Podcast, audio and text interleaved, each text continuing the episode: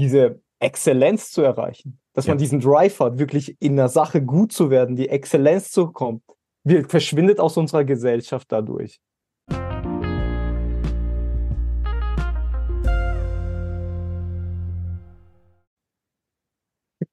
Yeah, Tag Team heute in Rot. Yeah, nice, nice, nice, ja. Aber geht's dir gut? Oh, brillant wieder. ja. Danke an dich. Du hast für das so mit dem Detox oder dass ich einfach mal wieder ein bisschen faste mit den Sachen. Das, Ja. das hat meine Woche sehr, sehr krass beflügelt, ja. Oh, das, das freut mich, das freut mich, dass es wieder die Achterbahnfahrt aufgehört hat. ja, was hast du denn, was hast du denn die Woche gemacht, dass es dir jetzt wieder besser geht? Oder wie bist du denn? Erzähl mal, erzähl mal, wie war die Woche denn für dich mit dem Detox oder was hat es denn für Auswirkungen gehabt? Genau, also ich hatte ja Samstag direkt Instagram gelöscht. Oh. Ich habe kein Netflix geguckt und was bei mir immer das Größte ist, keine Musik gehört. Musikfasten, allen denen ich das sage, die sagen so, ja, nee, ich kann nicht übertreiben oder so. Aber wenn man das wirklich mal macht, das ist einfach genial. Es kommt so eine Ruhe rein. Und wenn man dann wieder Musik hört, das ist auch ein sehr, sehr geiles Gefühl. Dann. Naja, ich bin dann, ich bin zum Beispiel mal frühs, wollte ich zum Meer runter meditieren und schwimmen gehen. Und haben sie dort aber gearbeitet. Bin ich den Berg hochgelaufen, hatte eine mega geile Übersicht übers Meer und bin aber ohne Handy und alles gelaufen. Und das war sehr, sehr gut. Und Thaddeus, Thaddeus Koroma, einen, den ich absolut verfolge, die jedes Wort aussagt, der hat gesagt, die meisten Menschen verwechseln Langeweile mit Frieden. Und das habe ich gesagt, das war die Woche vielleicht so das, das Wichtige, dass ich einfach wieder präsent da war und gesagt habe, ich arbeite jetzt gezielt daran oder ich nehme jetzt Zeit dafür, statt irgendwo zwischen, also irgendwie alles zu machen, aber nichts richtig, Ah, okay. immer abzulenken. Ja. Ah, interessant, mega interessant. Schon auch aus der Thaddeus, von dem habe ich noch nichts gehört. Ja, ja, okay, das werde ich dir mal zeigen. Ja, der, der Manager investiert für die ganz Großen. Okay, krass. Krasser Typ. Ja, aber das ist schon Ja. interessant, dass man Langeweile mit Frieden verwechseln kann, ja. Ja, Wenn wir gerade zurückkommen Mhm. zum Detox, wo du angesprochen hast, und Fasten. Ich finde es immer interessant, wenn du, wenn du vom Fasten sprichst, ich habe immer so eine andere, andere Bedeutung vom Fasten. Bei mir ist Fasten eher, wenn ich halt nichts esse, also Wasserfasten. Und aber du, du benutzt das Wort schon ganz anders. Du benutzt Fasten ja auch für andere Dinge, wie zum Beispiel du fastest dann von Social Media, du fastest von äh, Musik. Und ich finde es mega interessant, das zu hören, dass es so auch äh, noch andere Arten vom Fasten gibt, als, äh, als nur das so, wie ich so kenne, das Klassische, wenn man halt nichts isst. Also für mich ist halt Wasserfasten oder so, das, so Mhm. das klassische Fasten, ja. ja, also ich habe das einfach so genannt. Ich weiß nicht, ob, das, ob man das darf. Aber ja, klar, Essen, Fasten, ja. Oder intermittierendes Fasten mache ich ja auch. Mhm. Aber ich habe das einfach damals dann so angefangen, ja, okay, ich nehme mir immer einen Tag raus, in dem ich keine Musik höre. Oder nachdem ich das mal eine Woche lang gemacht habe. Und auch gerade jetzt Social Media. Also wenn du mal Dinge weglässt, die dich eigentlich die ganze Zeit umgeben, dann siehst du mal, welche Bedeutung die für dich haben. Weil Instagram zum Beispiel hat für mich gar keine Bedeutung mehr. Und aber ich habe gar keinen Anreiz mehr, Insta irgendwas, also Instagram zu nutzen. Warum so, also das Leben von anderen zu verfolgen, also die, mit denen ich mich austausche, da weiß ich ja sowieso, was abgeht. Und ja, ich lerne durch Reels und so habe ich dann auch immer gedacht. Und ja, Reels, da komme ich ja auf interessante Gedanken. Aber du verschwendest so viel deiner Zeit und sinkst halt in so eine, nicht mal das Zeitverschwenden, sondern du sinkst halt einfach in eine andere Realität ab.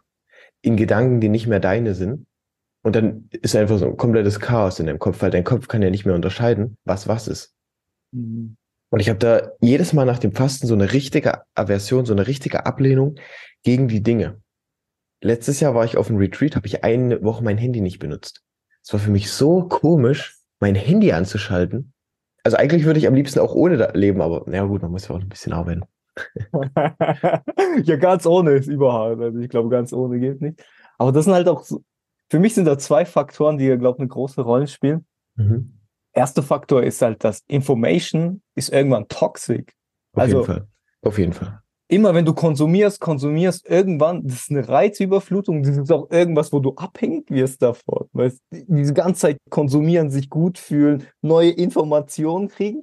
Und das Problem ist, ähm, dass es dich aber irgendwann in einen Zustand der Lähmung bringt. Dass du gar nicht mehr raus willst, dass du gar nicht mehr irgendwas ausprobierst, sondern du bist eigentlich jetzt nur noch am Konsumieren. Du nimmst eigentlich Sachen wahr. Und da kommt halt dieser zweite Schritt im Spiel, ist, dass du eigentlich tun musst. Dass, wenn du weiterkommen willst, musst du ja was tun. Solange du nichts tust und einfach nur konsumierst und in diesem Rad gefangen bist, kannst du auch nichts Neues lernen, dir passiert nichts und du vergisst auch wieder alles. Also wenn ich mir so vorstelle, wenn ich so, keine Ahnung, mir drei Stunden irgendwas reinballer, was weiß ich davon noch? Eigentlich gar nichts mehr. Ich habe eigentlich alles vergessen. Vielleicht spätestens morgen weiß ich gar nichts mehr, was ich angeschaut habe, weil ich also nicht das anwende, was ich gelernt habe, habe ich es direkt wieder vergessen und es hat auch keinen Mehrwert für einen, also dieses ganze Konsum. Also, wie du sagst, auch diese Reels schauen, diese übermotivational immer so, oh, das, das, aber was bleibt davon hängen? Gar nichts. Also im Endeffekt. Nein. Das ist wie eine Droge im Prinzip. Ja. Es ist diese, äh, hier im Englischen sagen wir, sagen die immer Mental Masturbation. Du fühlst dich einfach mit irgendwas und denkst, okay, ich mache gerade was. Hm, ja. Ich informiere mich ja gerade. Oder ich, ich baue gerade Motivation auf. So, Mhm. nein, aber im Endeffekt hältst du dich nur davon ab. Ja. Weil dieses, das ist ja logisch, wenn du immer wieder künstlich dein Dopamin nach oben pushst, dann kannst du das normale Dopamin, was vielleicht zwei, drei Stufen tiefer liegt, nie wieder, nie, also nicht fühlen. Zwei Tage habe ich mich einfach mal so rausgenommen aus diesem ganzen Kreis.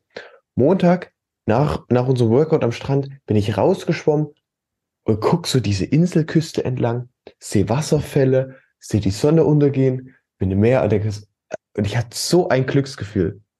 Also plötzlich erf erfreust du dich wieder an den kleinen, kleinen Dingen. Also, es ist schon das Große. Aber nein, du erfreust dich einfach an den, an den Sachen, die um dich herum sind. Mhm. Statt irgendwas in dein Leben ziehen zu müssen, irgendwas nutzen zu müssen, damit du dich gut fühlst. Sondern du bemerkst wieder einfach, wie viel, wie viel Freude um dich herum die ganze Zeit ist. Die du aber die ganze Zeit übertönt hast. Ja, das ist, das ist schon, das ist genial, das ist einfach genial. Weil das hatte ich auch heute Morgen. Heute Morgen habe ich das auch gespielt. Heute Morgen. Hm. Ich war mit meiner Morgenroutine fertig, habe gefrühstückt, dann Journaling angemacht. Ich habe extra meinen Tisch umgestellt, dass ich so am Fenster sitze, wo gerade die Sonne scheint. Weißt du? und habe angefangen zu journalen und ich denke so, mein Kopf war komplett leer und ich schreibe einfach nur, was für ein herrlicher Tag. Weißt du? Und das war's einfach. Und dann ich denke so, ich fühle mich gerade so voll, als ob ich ein Teil der Natur wäre, dass ich irgendwie hier gehöre, hier da bin, weil die Sonne scheint gerade auf mich. Und ich habe einfach, weil ich habe auch den ganzen Morgen mein Handy nicht benutzt. Ich bin einfach aufgestanden, habe mein Ding gemacht und war, hatte keine Reize von außen. Und dann denke ich so, ja, hey, mir geht's sehr gut. Und das ist ja halt einfach dieses Appreciaten, dieses Dasein. Einfach, es scheint die Sonne, ich, bin da, mir geht's gut, ich nehme es auf. Ich bin bewusst, was gerade bei mir passiert, obwohl ich nicht gerade am schönsten Ort der Welt bin, so wie du vielleicht auf Madeira oder so, sondern in so einer kleinen Stadt hier, wo irgendwo an der Hauptstraße. Aber trotzdem ist es schön hier, auch die Dinge, die hier passieren. Ja, aber dir geht's gut. Da, wo du bist, geht's dir jetzt perfekt. Und alles andere, wo du dich aufhältst, ist dann nur so eine kleine Erweiterung. Sagin Yalcin, Unternehmer, der hat mal gesagt, also deine gute Lage setzen wir jetzt mal mit Gesundheit gleich. Er hat gesagt, Gesundheit ist die Eins. Und alles, was wir dann ansammeln, Familie, Freunde, das sind alles Nullen, die wir an die Eins hinten ranhängen. Geld, Berufung, auf Madeira, whatever. Das heißt, du hängst an dieser Eins ganz, ganz viele Nullen. Wenn die Nullen weggehen, okay, dann hast du halt statt einer Million nur noch 100.000. Aber wenn diese Eins vorne weg ist, dann hast du von einer Million schlagartig Null. Mhm. Und das ist jetzt im Prinzip bei dir. Du fühlst dich jetzt schon ist extrem gut.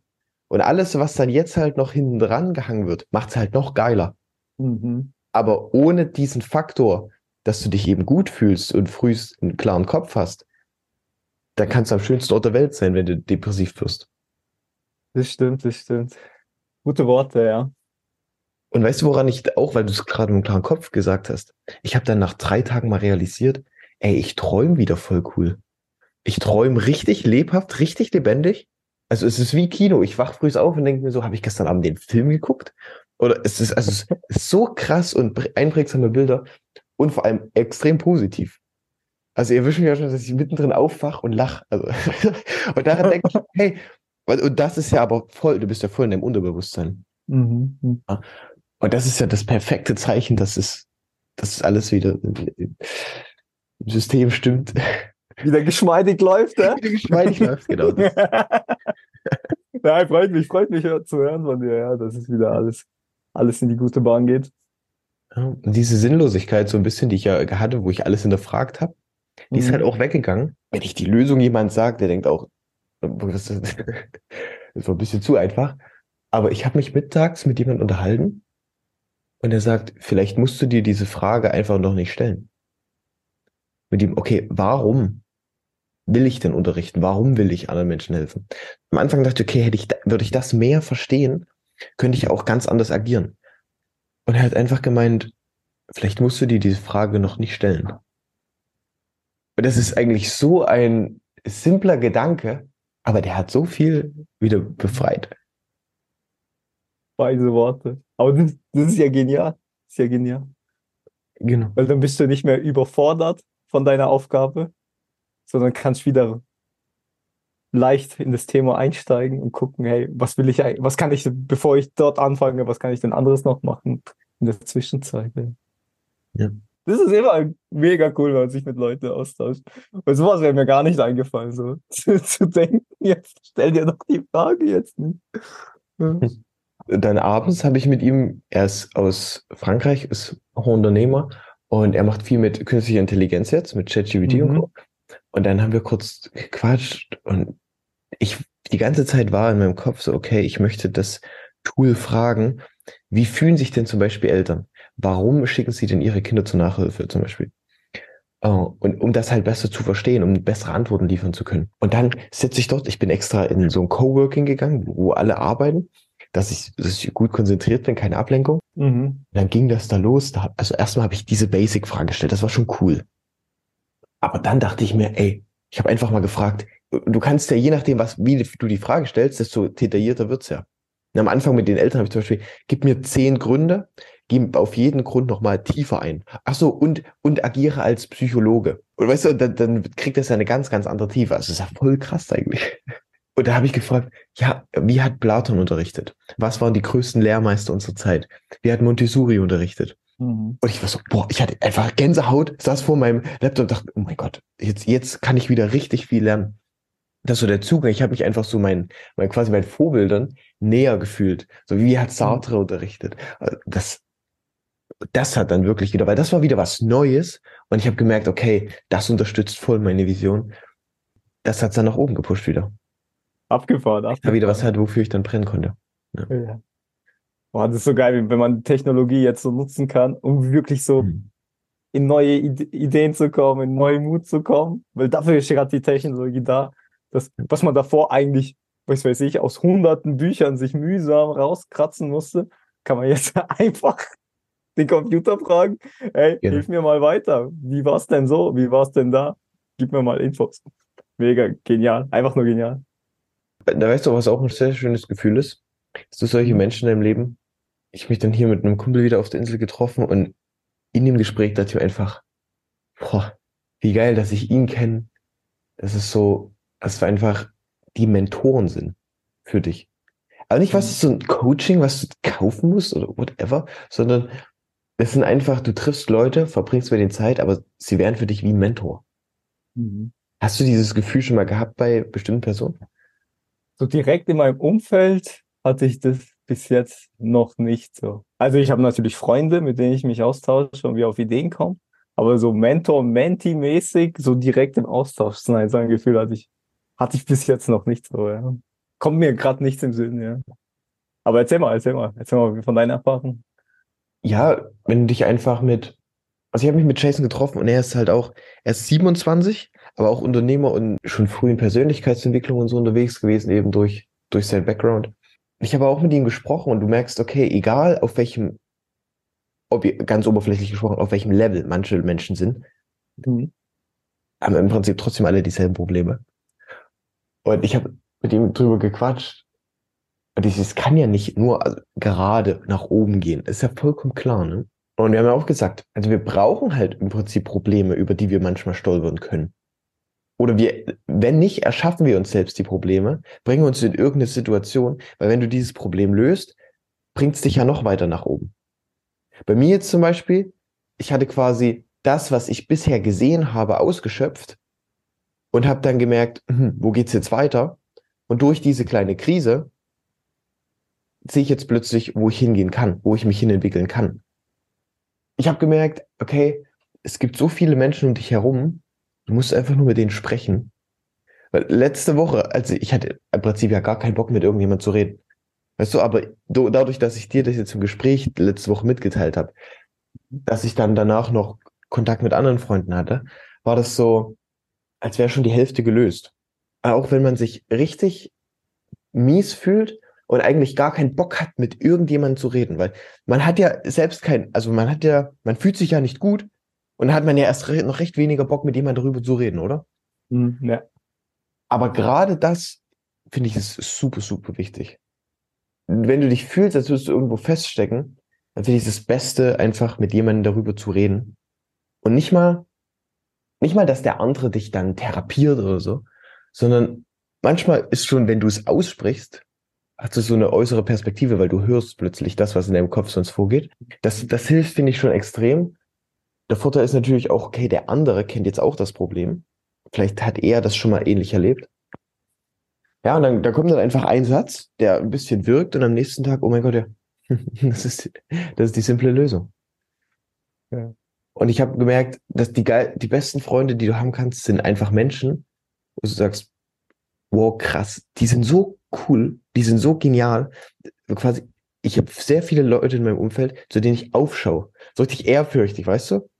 Was die in ihrem Leben erreicht haben und wie viel weiter die sind, denke ich so im ersten Moment. Und sie verbringen ihre Zeit mit mir. Mhm. Und im Gegenzug ist aber auch dieser, dieser Respekt, diese Ehrfurcht da. Weißt du, das ist dann so eine, das ist dann nicht so eine Saufreundschaft, sondern es ist diese, wenn man so tiefen Respekt und Ehrfurcht gegenseitig voneinander, voneinander hat und den mit dem anderen zusammen durch Herausforderungen geht und so zusammenwächst. Weißt du, so wie wir das machen, in, durch unseren Austausch, durch, okay, wenn immer, wenn etwas ist, ich bin da. Oder das Teilen, egal ob ob es jetzt unangenehm ist oder nicht. Ich glaube, das ist so ein, so ein ganz, ganz, ganz anderes Level von Freundschaft oder von, von menschlicher Beziehung. Und wenn du das in deinem Leben hast, dann kannst du damit 80 Prozent deiner Probleme lösen. Das hast du schön gesagt. Ja. Das Zwischenmenschliche ist schon die Lösung zu allem. Jetzt vielleicht zurück zu einem anderen Problem. Wenn ich zum Beispiel auf der Arbeit ein Problem habe, das ist so witzig. Manchmal rede ich einfach vor mich hin. Mhm.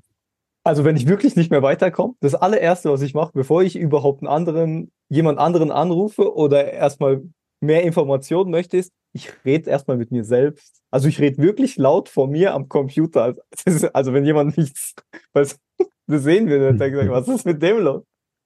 Aber da kommt schon bei mir voll oft schon die Idee. Schon allein, wenn ich einfach meine Gedanken in Worte formuliere, mhm kommen schon Ideen. Aber der Next Step ist natürlich, wenn du es halt mit jemand anderem zusammen machst, ist ja dann um ein Vielfaches stärker, weil ja. der Gegenüber kann dir auch helfen. Da kommt ja auch viel mehr Energie dazwischen, weil der Gegenüber sieht ja auch, es ist irgendwie von außen, es ist immer einfacher, eine Lösung zu finden oder zu sehen, als wenn man selber im Problem 100%. drinne ist. Ja. ja.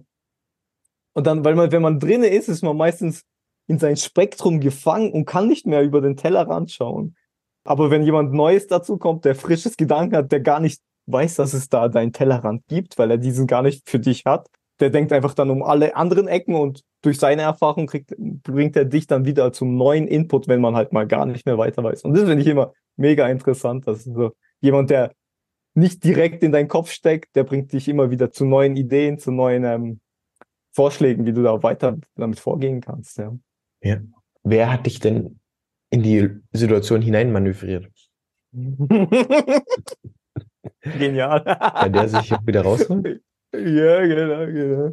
Oft nicht. Nur, ja, oft hat, man hat sich ja immer selber in die Situation mit den, mit dem Wissen, mit den Gedanken, die man gerade hat, hat man sich ja selber da rein manövriert Und jetzt wird Zeit, da wieder auch rauszukommen. Genial. Wie schaut denn deine Woche aus? Die Woche war witzig. Ich war am Wochenende, war ich bei der größten Autotuning-Messe, glaub, Deutschlands oder Europas oder wie auch immer, in Friedrichshafen. Autotuning World. Wenn man mich kennt, dann weiß man, ein Auto bedeutet mir genauso viel wie zum Beispiel ich ein Brotmesser daheim in der Küche habe, um mein Brot zu schneiden. Deshalb gucke ich gerade so. Ja. ja, genau. Ich habe mich jetzt kurz gewundert. Ja. Aber meine Göttin, die steht halt abartig auf Auto. Das heißt, wenn irgendwie so ein richtig cooles Auto ist, die fährt voll drauf ab. Auch wenn wir beide einfach eine richtige Schrottkiste haben. Aber ja, für mich ist halt ein Auto wirklich nur von A nach B zu fahren. Und ich fand es mega interessant, mal wieder irgendwo zu sein, mit Menschen, mit Menschen mich umzugeben, die komplett nicht so meine Werte widerspiegeln. Mhm. Also zum Beispiel, das war so krass, da waren halt so viele Stände mit so Au Leuten, die haben ihre Autos da gepimpt. Und du siehst so, die haben die schönsten Autos, haben sich so wie so ein Stand aufgebaut, hatten, einige hatten Sofas, Shisha geraucht und du sitzt so, die sitzen so mit so einem Sch Schlabber-T-Shirt und Jogginghose sitzen sie so da und nebendran ist einfach so ein 150.000 Euro Auto, weißt du?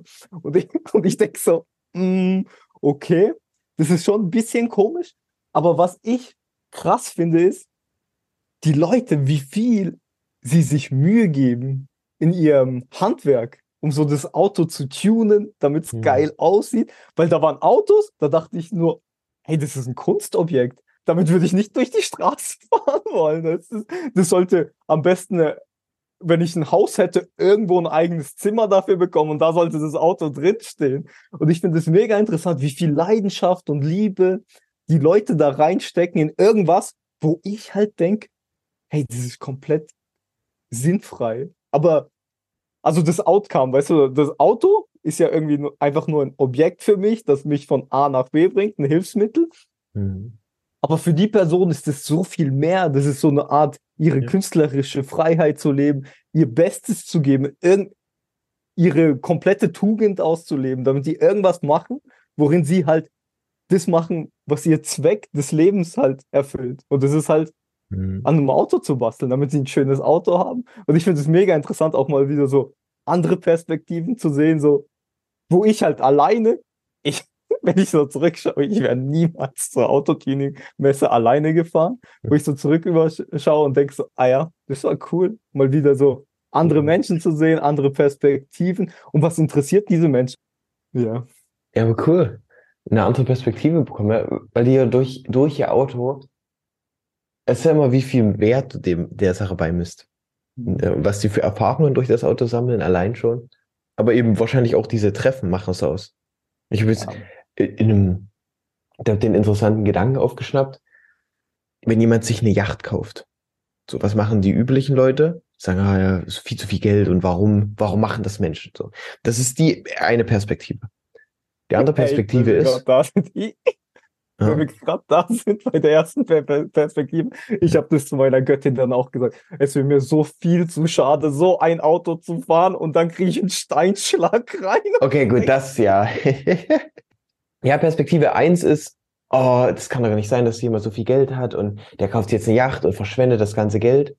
Perspektive zwei ist, durch die Yacht kann er ja, hat er Zugang zu, zu einer ganz anderen Gruppe an Menschen. Beziehungsweise er kann ja dann zum Beispiel Menschen auf seine Yacht holen und kann dort ganz andere Deals machen.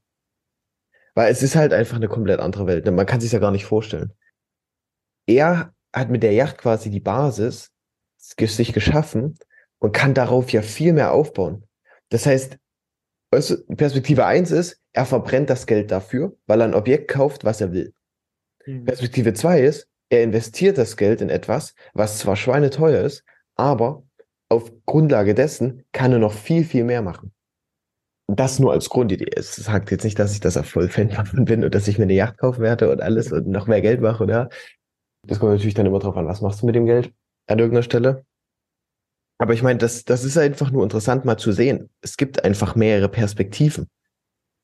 Ja, diesen Blickwinkel auch. Und wie man es nutzt. Ändern, ja. ja, ja, und manchmal, du hast keinen Plan einfach. Mhm. Wenn du noch nie dich mit Yachten beschäftigt hast, du hast keinen Plan. Warum regst du dich dann über Yachten auf? Jeder hat echt eine Meinung und alle müssen alles wissen. Ja, Das ist tatsächlich ein Problem bei uns jetzt. Mhm. Das, das ist auch wieder krass, was mir da auch so bewusst wurde, ist so, ich habe eine schlechte Meinung über die Leute. So, also hatte ich so, jetzt wenn ich darüber nachdenke, habe ich eine schlechte Meinung über Leute, die ihre Autos tun. Und für mich war das auch Geldverschwendung. Wozu machst du das?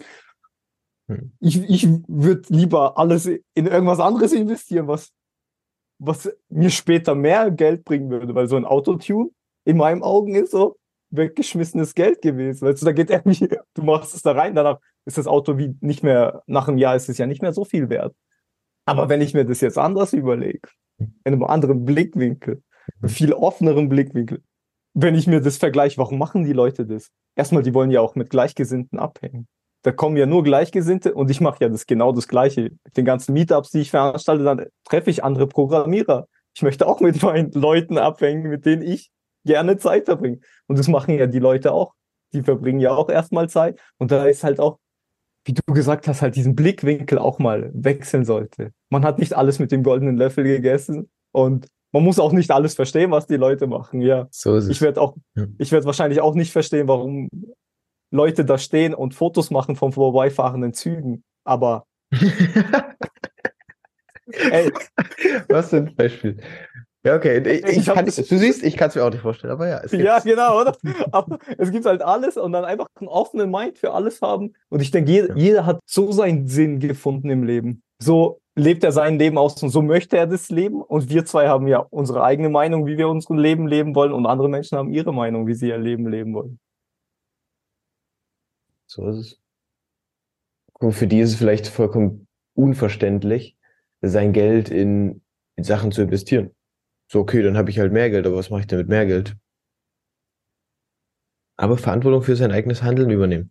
Das ist, oder gerade, weißt du, ist bei seine Perspektive auch mal hinterfragen. Weil oft, also wir sind, denke ich, sehr, sehr gut alle, mit dem Zeigefinger auf jemanden zu zeigen. Aber sich halt selbst mal zu hinterfragen, okay, warum triggert mich das? Wie du gesagt hast, weißt du? Du hast jetzt reflektiert im Nach, Nachhinein, okay, ich hatte eine schlechte Meinung, bist jetzt aber dadurch schlau. Und ich glaube, du hast jetzt deine Vorteile abgelegt, oder? Ja, auf jeden Fall. Auf jeden Und Fall. Wenn hast man, wieder mehr gesehen. Ja. Mhm. Hab wieder mehr gesehen.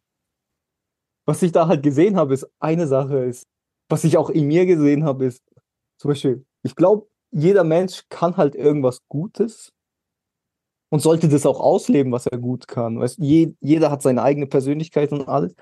Und da ist zum Beispiel, ich habe, ich kann, meine Fähigkeit wäre zum Beispiel, was ich arbeitstechnisch kann, ist Programmieren. Ich habe viel Zeit da reingesteckt. Und das ist eine Tugend, die ich kann. Das ist, was ich gut kann. Das ist irgendwie, was ich sehr gut kann. Das sehe ich auch das Gleiche in den Autotunern. Ey, die machen da Kunstwerke, bauen sie draus. Und das sind wirklich die besten Leute, die es auf der Welt gibt. Die fahren aus ganz Deutschland, fahren sie dahin, um da jetzt ein paar Tage zu verbringen. Und die haben einfach ein, zwei, drei Jahre an ihren Autos geschraubt und sind die, haben die geilsten Kunstwerke erschaffen. Das sind eigentlich Künstler in meinen Augen. Mhm. Und ich finde, so eine Leidenschaft in irgendwas, dass du eine Leidenschaft in ein etwas in deinem Leben bringen kannst, so wie die Leute in der Autotuning World. Das sollte eigentlich jeder in seinem Leben sollte irgendwas haben, wo er so viel Leidenschaft daran arbeitet und das macht. Weil ich glaube, wenn, wenn du das, wenn du dein Ding gefunden hast, was du machen willst, dann wirst du ja auch alles reinstecken. Aber die sind halt mit voller Leidenschaft an ihrer Sache dabei und das bewundere ich, dass die das schon gefunden haben für sich in ihrem Leben. Ja, stark. Ich glaube, man braucht auch einfach so diesen Nordstern, wo, wo du hinstrebst. Die, La- die Lange hat zwar gesagt, wenn du deine, wenn du deine Ziele erreicht, hast du sie zu niedrig gesteckt. Okay, ja, das stimmt. äh, mh. ja, das ist auch, er hat auch gesagt, du kannst das Spiel des Lebens nicht gewinnen, du kannst es nur spielen. Hm. Und ich bin aber, oder mir war das halt gar nicht zuträglich, so auch wieder das andere Extrem, so gar kein Ziel kurzzeitig zu haben. Oder gar nichts, wonach ich streben kann.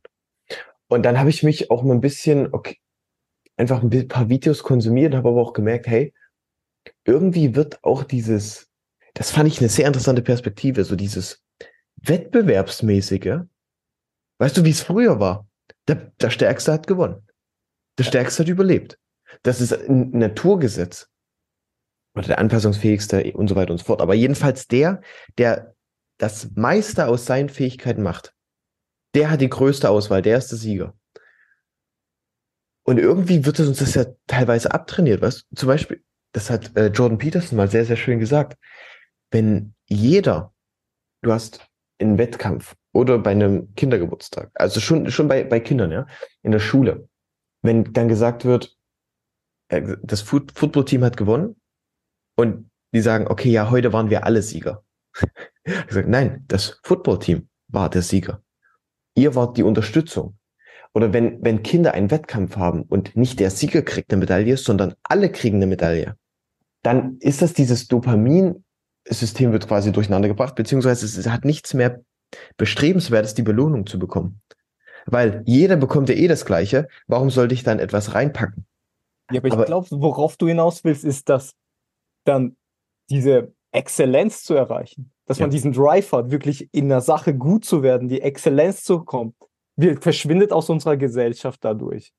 Weil wenn jeder gewonnen hat, ja. weißt du, ich nehme genau. an ein Rennen teil und ja, du hast für die Teilnahme kriegst du auch eine Medaille. Weil, und ich denke ja. so, ja, okay. Das ist Schwachsinn eigentlich, ja.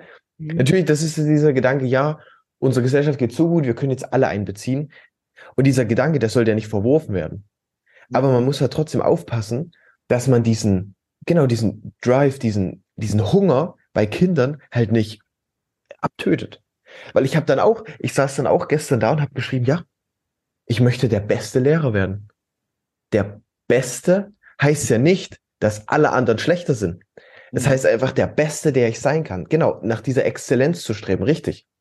Und da ist es auch gut, so ein bisschen den Ego zu entwickeln oder ein bisschen diesen, okay, do or die. So, okay, wenn du das machen willst, dann zieh's auch 100% durch. Mhm. Und das wird fast schon ablehnend behandelt über die Leute, die wirklich richtig besessen sind von etwas. Da reden ja die wenigsten positiv darüber. Die, die selber so drauf sind, die, die selber etwas umsetzen, die sagen, okay, der Mann ist echt, das ist echt erstaunlich, was der vollbringt. Für die meisten Menschen ist es einfach, hä, warum investiert er so viel Zeit? Der kann doch viel mehr auch mal chillen und sich entspannen. Aber der hat ja ein viel, viel größeres Ziel in seinem Kopf als das, was diese Menschen sehen, gedanklich. Und das war für mich extrem gut, einfach mal wieder diesen Gedanken aufzuschreiben, weil ich auch so ein, einfach so ein wettbewerbsmäßiger Mensch bin. Und das heißt nicht, dass ich im Wettbewerb zu anderen bin. Das kann auch einfach ein gedanklicher Wettbewerb mit mir selbst sein. Ich stehe auf und meditiere und gehe an die Arbeit und dann kann ich mir einen Gedanken, den Janik vorstellen, der halt doch dreimal auf die Snooze-Taste gedrückt hat und dann auf Social Media rumgescrollt hat. Ich habe diesen, diese Version von mir, habe ich übertroffen. Er, existiert nicht mehr, ich weiß nicht. Ja, ja, er kann ja trotzdem existieren, weil ich muss ihn ja am nächsten Morgen wieder besiegen, weißt du? Er soll ja Aha. weiter existieren. Aber was ich halt, ja, es ist halt immer so ein schmaler Grad zwischen. Ganz schmal.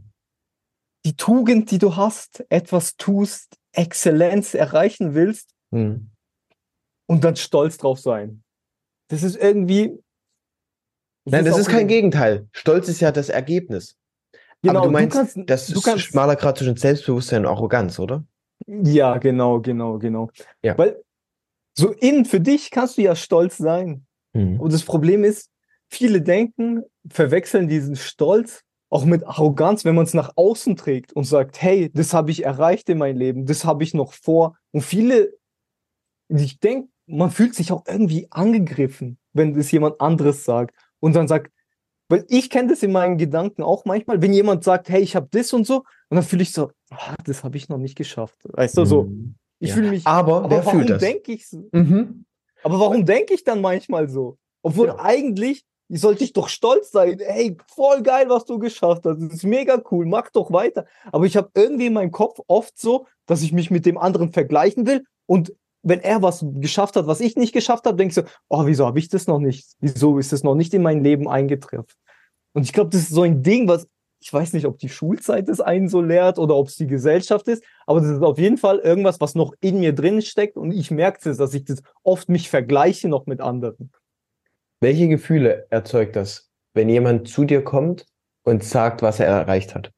Wenn er etwas hat, was du noch nicht hast, welches Gefühl erzeugt das bei dir? Es ist tatsächlich unterschiedlich. Es kommt immer drauf an, was er gemacht hat. Wenn es irgendwas ist, was ich selber nicht erreichen will, Ja. freue ich mich für ihn. Mhm. Und denk so, oh, das ist mega cool. Wenn einer Ja. so voll krass, wenn, wenn ich mit jemandem aufwachse und der ist jetzt Fußballer geworden, spielt in der Nationalmannschaft, ich würde sagen, oh, übergeil, hast du toll gemacht. Aber wenn es irgendwas ist, was mein Leben sich betreffen würde, würde ich mich direkt mit ihm messen wollen. Weißt du? Und was, was fühlst du dann? Ich glaube, eine Art von Unsicherheit oder eher Neid. Ich glaube auch Okay. Neid. Und wo fühlst du es? Außerhalb von dir oder in dir? Ja, schon in mir. Also es brodelt dann so in mir. Das ist in mir, ja. Genau. Das ist, Das ist doch was, wo, und ja, Gesellschaft, darüber sollte man sich doch mal bewusst werden. Immer wenn jemand anderes etwas sagt, und das wird als unsympathisch aufgenommen, oder das triggert etwas, wa- wir sollten uns doch fragen, wer fühlt sich jetzt angegriffen? Und es bist du. In dir wird das Gefühl erzeugt. Also hat das doch nichts mit der anderen Person zu tun, sondern warum triggert es dich denn? Weil genau wie du sagst, wenn es etwas ist, was dich nicht berührt, dann hast du da kein Gefühl dran. ja, genau. Aber wenn es also etwas ist, was dich in irgendeiner Art und Weise berührt, angreift, dann können wir meinetwegen sagen, okay, was ein Arsch. Aber am nächsten Tag sollten wir doch aufwachen und fragen, warum fühle ich mich so? Was habe ich denn selber noch nicht erreicht, beziehungsweise wovon bin ich denn überzeugt, was ich eigentlich kann, was mir zusteht, aber was schiebe ich denn vor mir her? Und dann halt in die Eigenverantwortung gehen, statt diese andere Person dafür verantwortlich zu machen, dass man sich schlecht fühlt, zu fragen, okay, ich bin doch die Person, die gerade das schlechte Gefühl in sich erzeugt hat. Du solltest dich doch verantwortlich machen, warum du dich darüber so fühlst. Und deshalb ist mein Lieblingsphilosoph halt Sartre, weil er diese hundertprozentige Eigenverantwortung angreift. Ich habe mir nämlich hier aus ChatGPT einen richtig, richtig geilen Text. Also ich wusste schon, da muss man halt vorsichtig sein, auch bei ChatGPT gibt es halt viele Fehlinformationen trotzdem noch. ja. Also man halt- sollte schon nachprüfen, was da rauskommt. Genau, ne? Aber ich wusste es aus dem Unterricht noch, das funktioniert so gut und ist halt einfach Mhm. geil geschrieben, ne? Er hat ja gesagt, er betont die Idee der existenzialistischen Verantwortung, also die Notwendigkeit, Verantwortung für dein eigenes Leben zu übernehmen. Und er argu- argumentiert, dass der Mensch nicht nur von seinen Umständen determiniert, also beschränkt ist, sondern auch die Fähigkeit hat, sein eigenes Leben aktiv zu gestalten und Entscheidungen zu treffen. Dass wir nicht die Möglichkeit haben, uns hinter Ausreden oder äußeren Umständen zu verstecken, weißt du? Okay, der hat mich doch getriggert, der hat doch jetzt angegeben, sondern unsere Freiheit dann als Chance zu begreifen, unser Leben authentisch und bewusst zu gestalten. Also wenn mich das triggert, dann verstecke ich mich nicht hinter meinem Glaubenssatz, ich bin nicht genug und ich kann das nicht und wie du gesagt hast, hinter meiner Unsicherheit, sondern ich weiß, okay, ich, über, ich habe ja meine volle Verantwortung über mein Leben. Dann gestalte ich es eben in der Art und Weise, dass ich auch diese Möglichkeiten habe wie dieser Mensch. Das sind so schöne Worte. Gut, gut formuliert. Diese Schuld immer nach außen geben. Ich habe das ja schon oft gehört. Also so ist es ja nicht. Aber es ist wirklich was in mir noch, wo ich echt hart arbeiten möchte, dass ich das nicht habe, dass ich diese Schuld nicht nach außen gebe. Weil wenn ich getriggert werde von irgendwas, in dem Moment, es fällt mir so schwer, Ja. cool zu bleiben und wirklich nicht angegriffen zu fühlen. Und ich merke das bei Personen, wo ich, ich mache das so unterbewusst, weißt du, ich ordne sie ein, hey, die sind so auf meiner Wellenlänge oder, weiß nicht, so jüngere Leute, die sind halt, ich denke, sind halt noch nicht so weit oder so. Und wenn so jemand dann was sagt zu mir, triggert, dann denke ich so, oh, wie kann er nur das sagen? Er ist doch erst noch so jung, weiß ich, weißt Und da habe ich mich schon oft erwischt, weißt du, dass es mich viel heftiger triggert, wenn es jemand Unerfahrenes im Leben ist, als Mhm. wenn es jemand ist, auf den ich aufsehe. Weißt du, der vielleicht so alt ist wie ich oder älter ist und mir was Weises sagen will und ich nehme das dann gut auf. Aber wieso, wieso fällt es mir trotzdem so schwer noch im Leben? Ist, aber ich glaube, das ist auch irgendwas, was man üben muss einfach. Das ist wie ein Muskel, den man trainieren sollte. Ich glaube, jedes Mal, wenn wir darüber nachdenken und halt im Journal auch uns das aufschreiben irgendwo, dass wir uns da mit, damit uns beschäftigen, hey, wieso hat uns jetzt irgendwas aufgeregt? Und am Ende liegt es ja wie immer nur bei sich selber. Weil du gerade von Jungen sprichst, die dich getriggert haben. Das interessiert mich. Jetzt habe ich dich schon mal getriggert.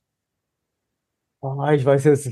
Das ist halt auch wieder eine Sache. Du bist, obwohl du über zehn Jahre jünger bist als ich, respektiere ich dich so sehr, dass es mich nur, ich merke, dass du mich triggerst, aber dann ich denke so, ah, er weiß schon, was er sagt. Weißt du, das ist irgendwie, da macht dieser, dieser Schalter in mir viel einfacher Klick, mhm. wo ich halt bei dir weiß, wenn du mir was sagst, weiß ich, du sagst es aus Liebe, aus Verantwortung, weil du möchtest, dass ich wachse. Und ich spüre das ja in deinen Worten. Das ist bei dir, es ist viel einfacher. Ich kenne dich ja.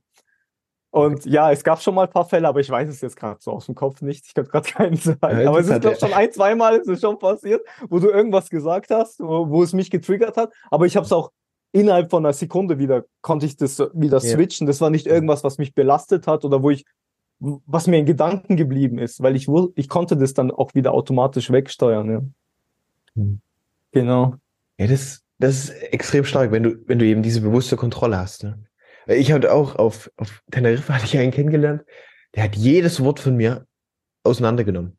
Also er war auch so Coach und ich, er war aber ein Freund von, von, von einem Kumpel von mir. Also das war jetzt nicht, als ob ich irgendwie mit ihm zusammenarbeiten wollte oder whatever, sondern einfach, es war einfach eigentlich eine, eine normale freundschaftliche Unterhaltung. Und er hat immer jedes Wort auseinandergenommen.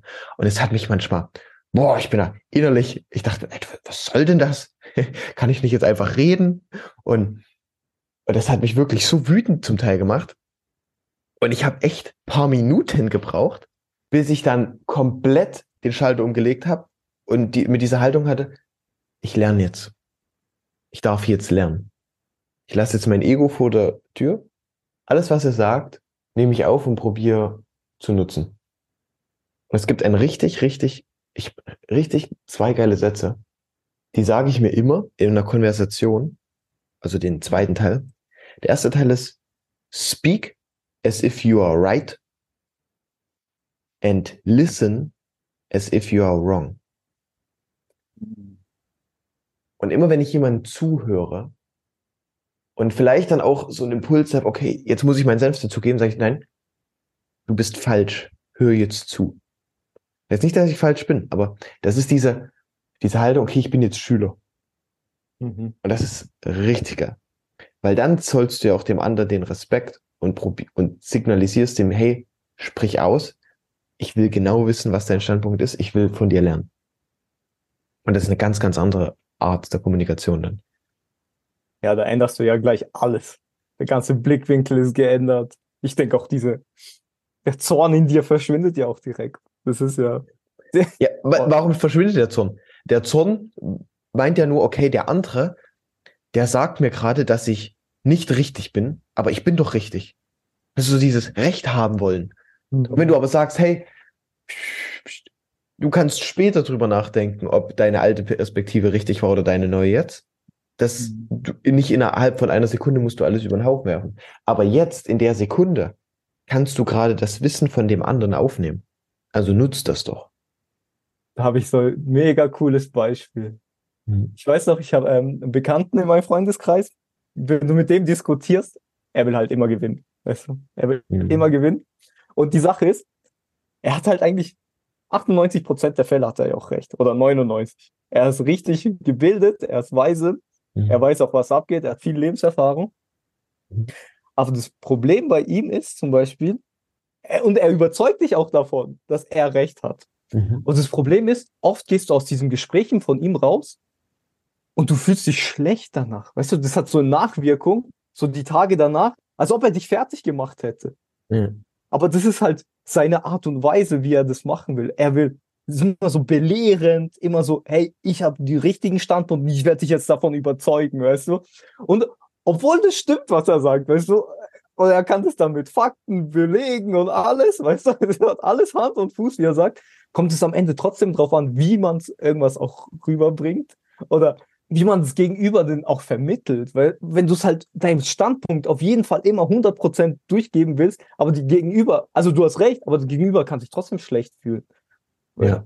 Und das ist halt auch wieder so eine Sache, wo ich halt auch gemerkt habe, das sind auch wieder so verschiedene Faktoren. Wie kann man denn irgendwie was machen? Das geht nicht nur, wenn man jetzt dabei ist, was zu akzeptieren, also wenn man das Gespräch führt, dass man, Ja. man wird getriggert, sondern es geht auch wieder die andere Seite rüber. Dass wenn du jemandem was beibringen willst, wie vermittelst du es denn die Person auch, ohne dass die dann auch wirklich dann, auch wenn du recht hast, dass die dann nicht schlecht da, da rauskommt aus Richtig, dieser ja. Situation.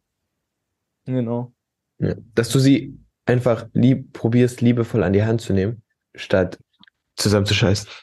Ja, genau, genau. Ist so, ist so. Ich habe mich oft so gefühlt, als ob ich mich so dumm gefühlt habe. Wieso wusste ich das noch nicht und so, weißt du? Und das ist irgendwie. Aber das ist halt auch wieder so eine Kunst, wie man das alles Es ist eine. Kunst, tatsächlich zu reden, ja? Ja. Ich glaube, wir, wir, wir sind noch voll in dieser Schülerphase. Also ich glaube, man ist immer Schüler oder Lehrer, egal was Mhm. man fragt. Wenn man nach dem Le Weg fragt, ist man ja der Schüler und der andere ist der Lehrer. Und das ge- geht das ganze Leben, aber ich glaube, wir werden immer besser darin, weißt du, Schüler zu sein, Lehrer zu sein und beides Ja. zu sein. Ja. Hier?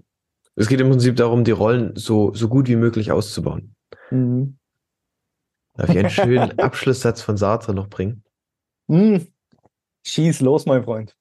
Indem wir die Verantwortung für unsere Freiheit und Handlungen übernehmen, können wir unser eigenes Leben formen und einen Sinn darin finden, obwohl wir letztendlich in einer unsicheren und unvorhersehbaren Welt konfrontiert sind. Wow. Das stimmt. Wow.